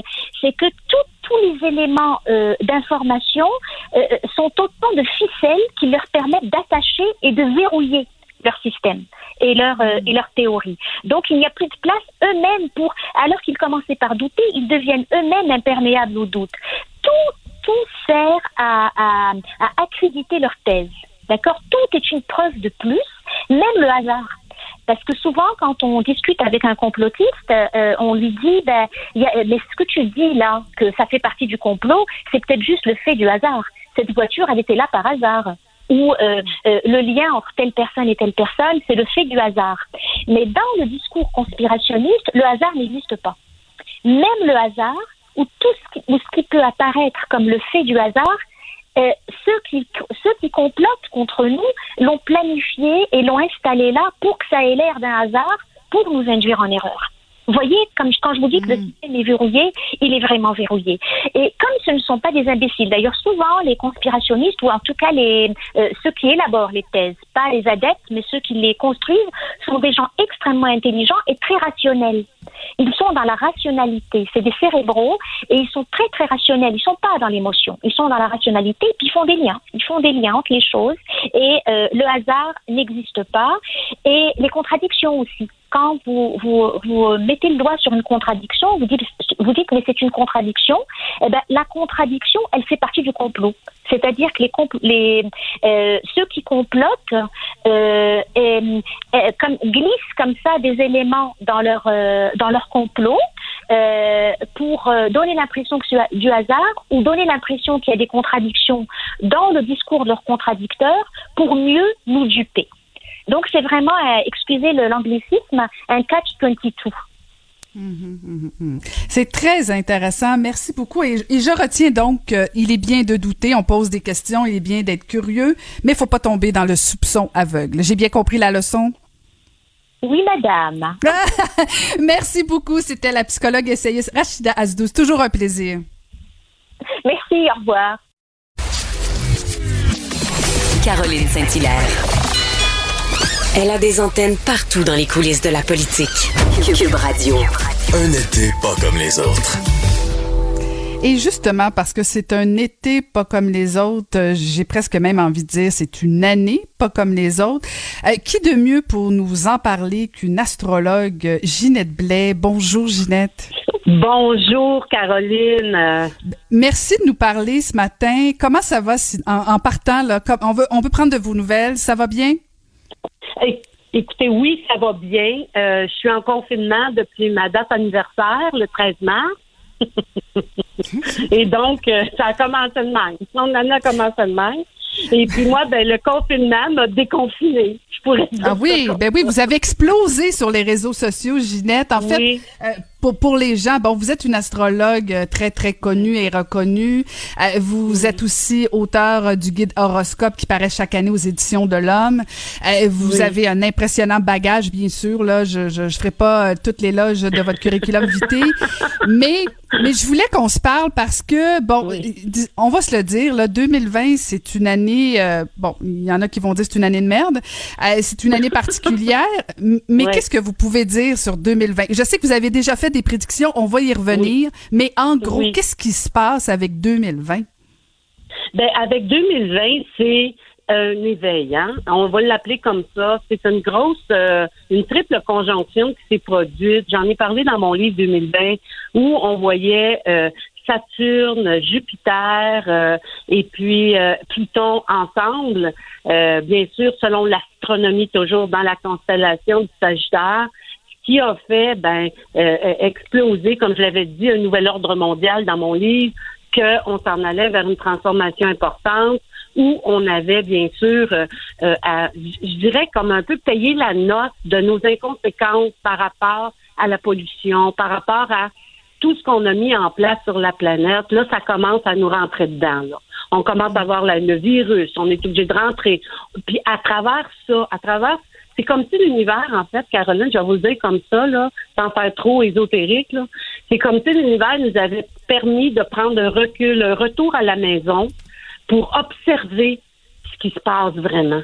Chose qu'on n'avait pas le temps de faire antérieurement parce qu'on était trop pris par un mouvement de, de, de- d'action qui n'arrêtait jamais.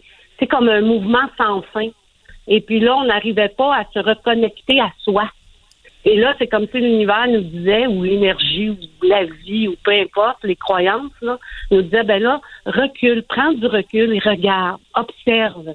Prends le temps de vivre, prends le temps de regarder. Est-ce que ton couple va bien? Non, il va pas bien. Je le réalise, là. Ça va pas bien du tout. Ça fait des années que ça va pas bien.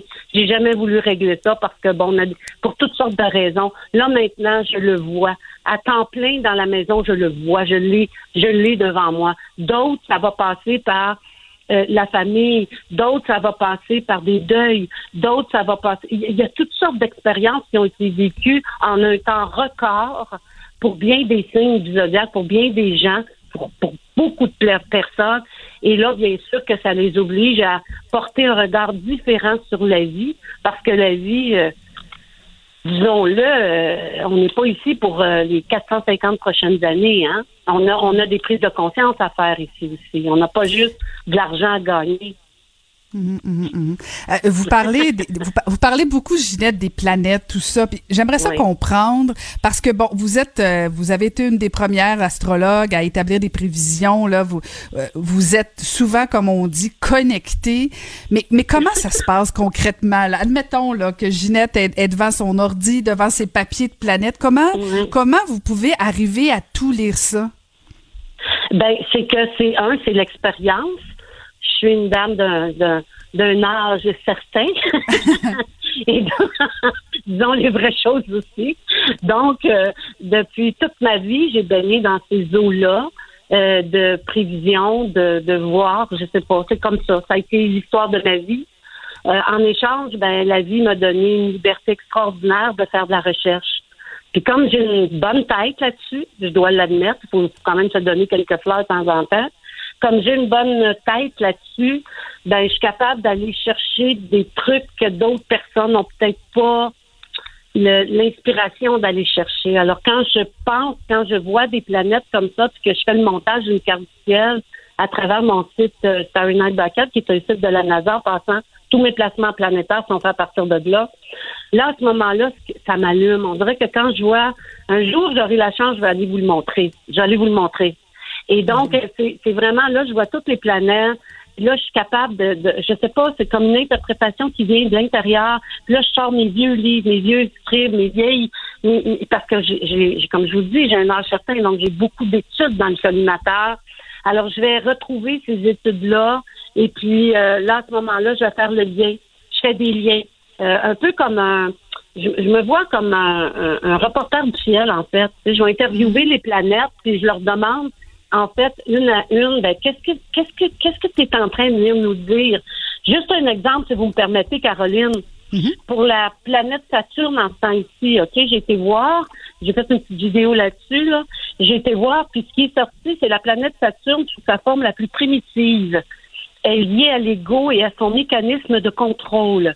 Comme on ne contrôle plus rien en ce moment, que c'est le gouvernement, puis la santé publique qui fait la loi, ben il y a des personnes qui ont choisi de se rabattre sur le port du masque parce qu'ils ont l'impression de contrôler, de choisir. Et l'état d'impuissance, de chagrin, de colère devient très chargé pour ces personnes-là en ce moment.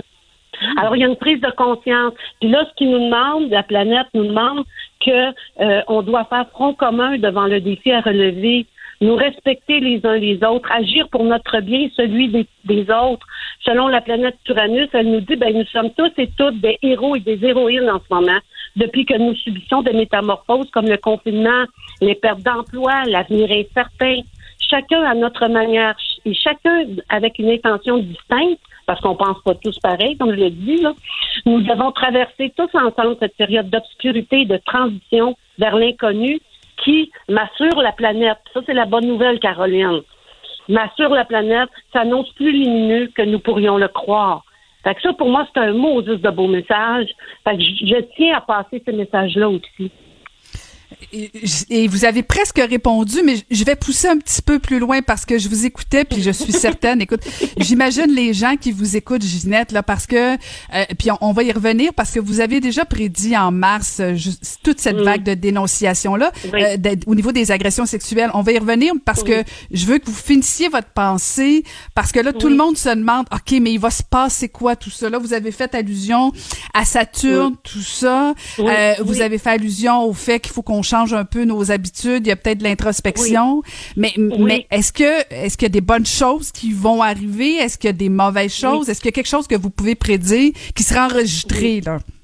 Oui, oui, tout à fait. Alors, ce qui s'en vient, ce qui s'en vient euh, pour nous en ce moment, c'est c'est sûr que l'enjeu qui se joue en ce moment avec la COVID-19 et avec tout le, le- le- le- le- les dénonciations, comme vous dites, puis tout ça, l'enjeu est plus vaste. Implique plus que notre nature humaine à nous. C'est la nature avec un grand N qu'on doit regarder. C'est comme si, je vais le dire comme ça, mais je, l'impression que j'ai, j'ai une impression ici, là, l'impression que j'ai, j'ai pas fait la fouille encore, mais je vais aller chercher. C'est vraiment euh, comme si euh, on devait se, se prendre, prendre le pouls de, de notre propre vie ici et maintenant. Qu'est-ce que qu'est-ce que je qu'est-ce que je vais faire avec ça? Vers quoi je veux aller? Les gens qui ont toujours choisi des vies juste pour survivre, maintenant il y a une ouverture qui se fait. Est-ce que vous pouvez faire un choix qui va vraiment vous convenir puis avec lequel vous allez être heureux? C'est ça les belles choses qui s'en viennent. Si on sait utiliser le moment, le moment présent, ce qui se passe en ce moment, pour aller pour aller un peu plus haut, un peu plus loin. Euh, J'imagine, vous êtes reporter, vous le savez vous-même, journaliste.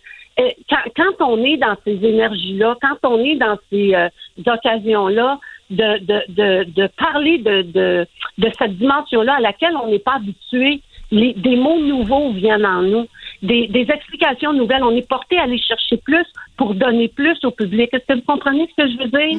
ça amène une évolution, ça amène une compréhension, ça amène une obligation d'aller un peu plus haut, un peu plus loin pour trouver des réponses à ce qui se passe. Il y a une, il y a une incompréhension qui exige une compréhension dans la logique, dans, dans le... Voyons comment ça se fait que là, tout à coup, ça arrive comme ça. Comment ça se fait qu'un invisible virus nous confine tous?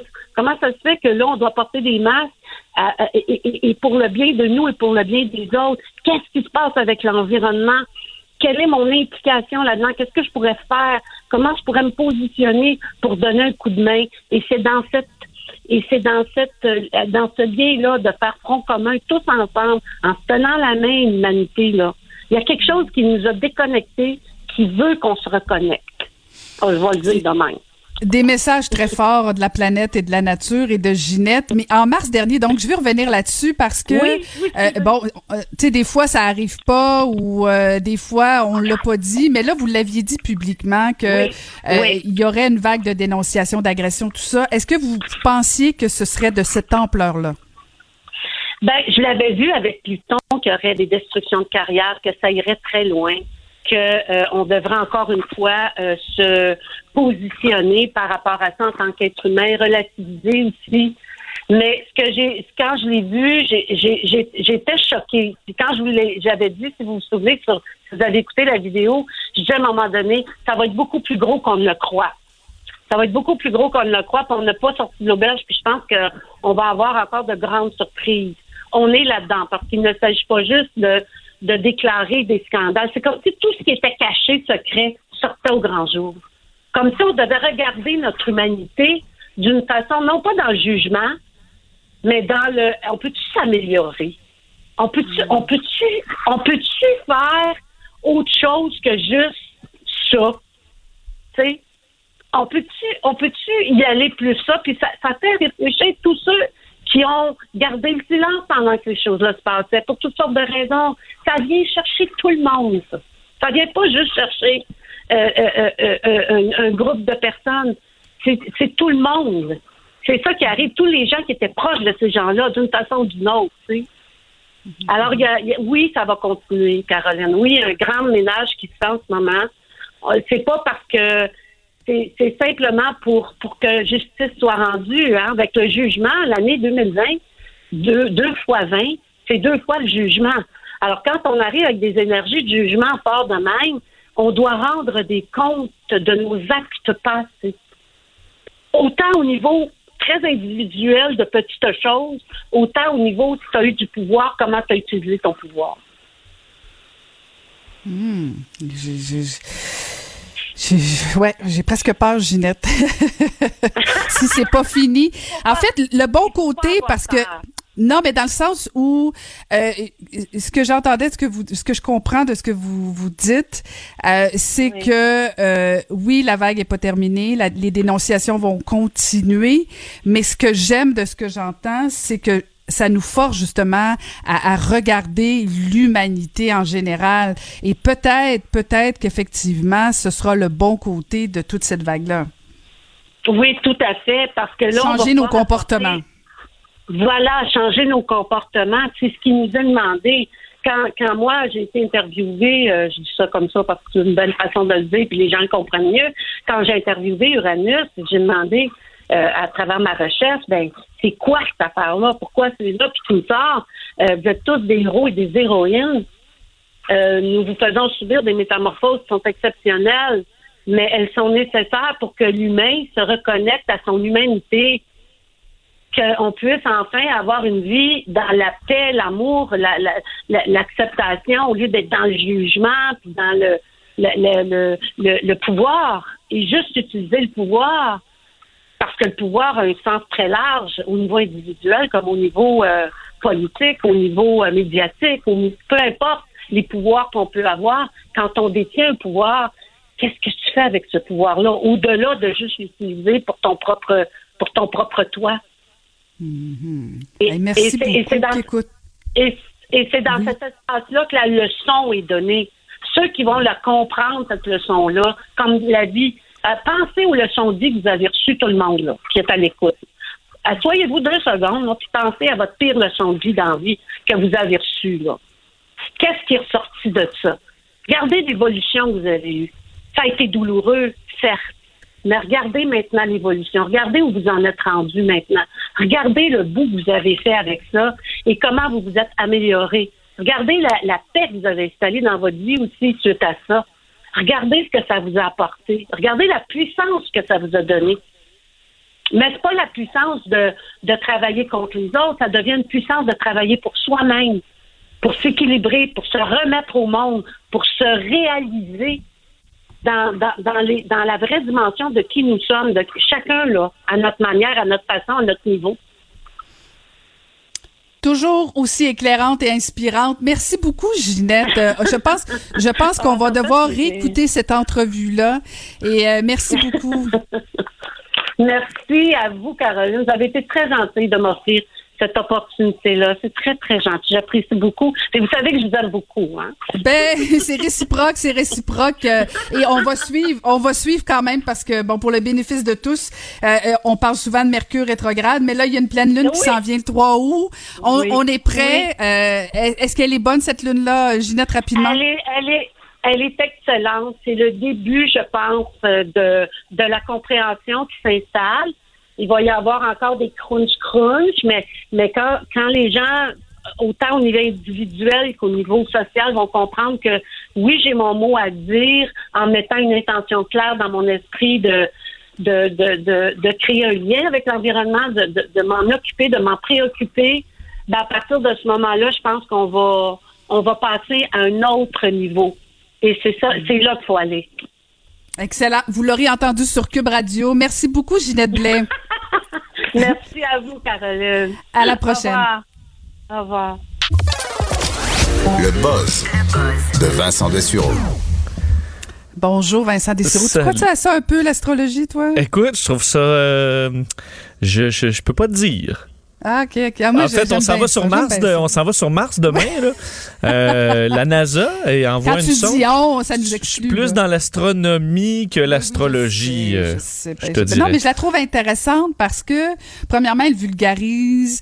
Euh, Puis bon, c'est sûr que ça peut avoir l'air flyé, mais, mais bon, je. Ça l'est, ça l'est. Mais c'est des, euh, je veux dire, des croyances qui peuvent divertir. Ben, en fait, c'est pas tant des. Oui, ça, ça peut être des croyances, mais moi, c'est comme n'importe quoi. Puis on a parlé tantôt avec Rachida Asdouz, là, euh, la psychologue. C'est c'est pas tant comme j'y crois, mais je regarde ça aller. Puis des fois, j'enligne ça avec des événements qui se passent. Puis je me dis, ah, il y a quelque chose. Je sais pas comment l'expliquer, mais bon, je, oui. je garde sûr que je fois- te dis, toi, là, Caroline, ton, je sais que t'es une personne qui est. euh, on croit extravertie, mais t'es quand même introvertie. Puis t'aimes beaucoup les gens. Toi, t'es vraiment quelqu'un d'aimant. euh, là, tu vas dire, Hey, c'est vrai, c'est vrai. non, non, tu, tu sais donc bien bien me lire grâce à mon signe astrologique. Espèce de simpliste. non, non, c'est pas ce genre d'affaire-là T'as eu des hauts et des bas dans ta vie. euh, et t'as eu traversé de grandes épreuves. T'as des doutes souvent. Ah oui. Et t'as rencontré l'amour, euh, Oui. c'est certain. De l'argent, je vois de l'argent. Arrête ça, Vincent, c'est Ok, pas oui. ce genre d'astrologie-là. Ce que je trouve intéressant, c'est plus l'enlignement des planètes, justement, de dire tel comportement peut expliquer. euh, Mais bon, regarde, je, je, je sens Mais que c'est j'ai pas mon sont, public. elles sont quand même loin, euh, ces planètes. euh, Ah, ok, très loin. Très loin. D'ailleurs, elle est mais Mars, parce qu'on parle beaucoup de Mercure, mais Mars est à son plus près. C'est pour ça qu'il y a un paquet de missions. Et euh, petite courte parenthèse, là, je t'ai parlé de deux missions vers Mars Oui. dans les derniers jours. Il y en a une, très importante, la plus importante demain, qui décolle vers 7h50. Euh, Un nouveau robot sur Mars et un- même un drone là, qui va, donc un petit hélicoptère euh, télécommandé. euh, qui euh, Et pourquoi il y a cette série de missions? C'est que Mars est à son plus près. et si on rate, c'est quand même intéressant parce que si jamais il fait pas à Cap Canaveral demain et qu'on reporte et qu'on reporte, si on dépasse le 15 août, la planète est repartie. Évidemment pas d'un coup, là, mais euh, on doit attendre deux ans avant de faire le lancement. Alors t'imagines, tu rends, tu, tu, euh, tu, serres euh, le, vaisseau, puis tu repars ça en 2022. Ce serait une catastrophe. Alors on va espérer que ça se passe bien demain. Ben, tout à fait. Puis, il faut pas partir sur Mars le jour de la pleine lune. Je suis pas sûr que les as, ce serait une bonne idée. Hmm, Je sais pas, hein? Je sais pas. Vincent, parle-nous donc de la COVID. Là. Tout le monde, tout le monde veut, veut avoir le test. Euh, Il y a un gros prix pour ça. hein. Oui, parce que euh, X-Prize, qui fait euh, des, euh, des, des prix d'innovation un peu de- depuis plusieurs années, là, eux donnent une cagnotte. C'est financé par un paquet d'organisations. Il y a des géants de la, de la- de la- de la technologie là-dedans, Google, Amazon, par exemple. Alors, on va te donner, on dit, tant de millions à la personne qui règle tel problème qui est urgent. Et là, ils viennent de le faire pour la COVID-19 avec les tests, parce que c'est très important. On le sait, les tests, c'est central pour la, réouverture. Euh, aux États-Unis, oui, ils font énormément de tests, mais il y a de plus en plus de délais étant donné la demande. Et là, le X-Prize euh, vient d'annoncer un 5 millions de dollars pour euh, une, organisation qui développerait un test qui a certaines, disons, une, bon, choses à respecter. On doit avoir un résultat en moins de 12 heures, idéalement en quelques secondes, quelques minutes, mais en moins de 12 heures, doit euh, être très peu invasif. Donc, en gros, on veut pas te rentrer un gros tube dans le nez, un, un long, un long Q-tip dans le nez. Il faut que ce soit peu invasif et surtout que ça coûte pas cher. L'objectif, faire un test en bas de 15 c'est le maximum pour avoir euh, droit aux 5 millions de dollars parce que présentement, c'est plus autour de 100 dollars. en laboratoire, ça peut être très long. Il y a des tests qui sont très rapides mais qui sont peu fiables euh, alors euh, ou qui, sont très coûteux. Alors l'objectif, régler ça euh, et euh, ben ils ont évidemment toutes les firmes qui peuvent, s'inscrire pour essayer de, de- mettre la main sur cette cagnotte-là, qui est pas si grande euh, quand même vu euh, le milieu euh, pharmaceutique et tout ça. Il y aura de l'argent à faire à vendre le test là, si jamais on obtient ça, mais ça peut stimuler un peu. Et ça fait partie, il y a déjà le projet Apollo qui donne 50 millions de dollars à, aux meilleures idées pour combattre la COVID-19, que ce soit des vaccins, mais aussi des traitements, des idées euh, plus originales. Alors, euh, on voit que c'est euh, la, la, la, la- la course, encore une fois, et que c'est pas terminé. On voit que dans le milieu scientifique, on essaie de pousser la recherche encore. Hmm, c'est sûr qu'il y a de l'argent à faire avec ça. Oui. hein, Vincent? Et euh, est-ce qu'on peut faire de la musique? que- si on fait de la musique euh, quand on est petit, ça nous rend plus intelligent. Mais demande-moi pas si j'ai fait de la musique quand j'étais Euh, Non, t'en faisais pas? Oui, Oui, oui. quoi, du piano, mais du violon? Mais, mais je jouais mal parce que j'étais sourde, mais moi, je pensais que j'étais bonne. Ah, mais c'était quoi ton instrument, la flûte à bec? Non, je jouais de l'orgue. Ah, ah, pour vrai? De l'orgue? Oui. Mais c'est mais j'adore l'orgue. Tu me juges, hein? là? Non, j'adore l'orgue, pour vrai. J'ai, j'ai Oui, le- de l'orgue. Bon. Euh, est-ce que ça t'a rendu plus intelligente? Par contre, sache que non, selon la science. Alors tu es, alors tu es intelligente de base.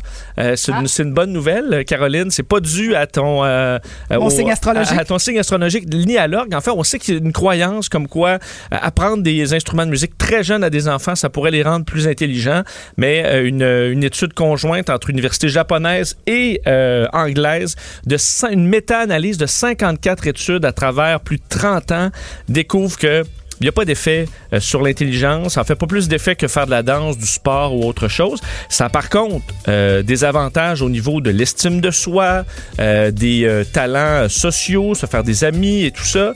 Avoir une belle passion, c'est bon, mais on peut empêcher, disons, les parents là, qui poussent à faire du violon parce que tu veux un petit génie sache que l'effet est zéro. En fait, il y a des études qui démontraient un effet, mais ce sont en général des études très faibles, bourrées d'erreurs. Les études fiables montrent plutôt l'inverse.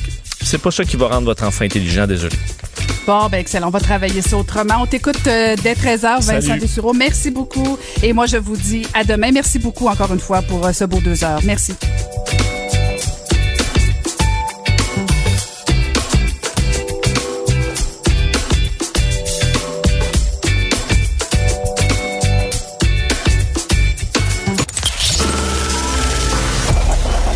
Cette émission est maintenant disponible en podcast. Rendez-vous dans la section balado de l'application ou du site cube.radio pour une écoute sur mesure en tout temps. Cube Radio, autrement dit. Et maintenant, autrement écouté.